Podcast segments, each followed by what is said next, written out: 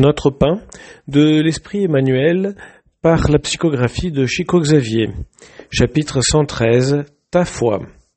Le texte à l'étude vient de l'Évangile selon Luc, chapitre 8, verset 48.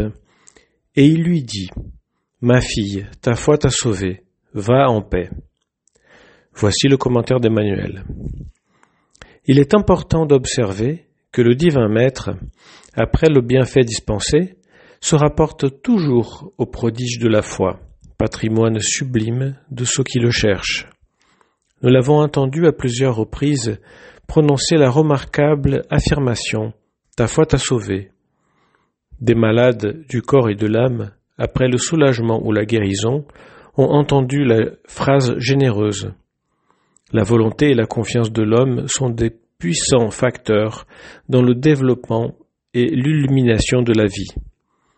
Le navigateur sans direction, qui n'a confiance en rien, ne parviendra à atteindre un port que par le jeu des forces sur lesquelles il s'équilibre, ignorant cependant, de manière absolue, ce qui pourra lui arriver.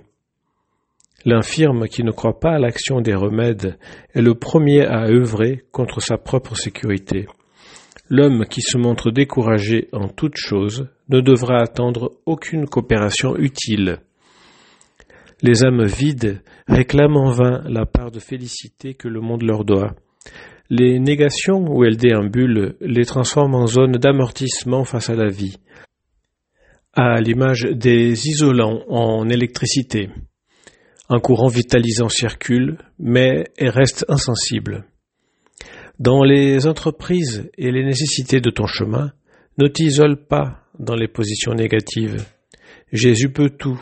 Tes véritables amis feront tout leur possible pour toi.